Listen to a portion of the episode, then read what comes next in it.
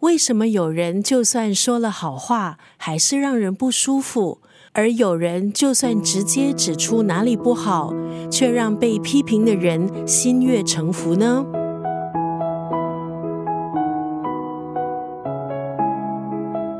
今天在九六三作家语录分享的文字，出自泰雷斯休斯顿的这本书。我想和你聊一聊，这是一本关于沟通还有反馈的工具书。作者用简单的原则搭配实例，和读者分享沟通以及反馈的诀窍。给赞美、提意见、下评语，是主管还有下属之间重要的相处方式。反馈的技巧用得好，不只是帮了别人，也帮到自己。可是如果反馈无效，不止毁了上司下属的关系，也等于是在烧公司的钱。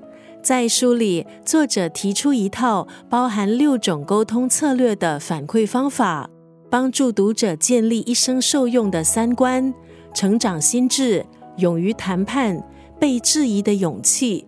作为主管，你不需要是万事通，不需要口若悬河，只要能够掌握对话策略，再难的事也有办法可以谈妥。其实，我认为这本书不只是适用于职场，在生活中各种关系，包括了朋友、家人之间，透过作者的提醒，我相信读者都可以找到适合自己的沟通方法。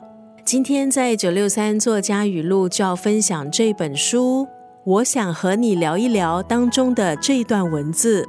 每个人都想被肯定，但是当结果很糟糕，不要假装赞美，要真心感谢对方的付出。一句话能够毁了一切，一句话也可以让对方充满能量。说出去的话，覆水难收。有效的沟通，除了用心聆听，也包括了换位思考。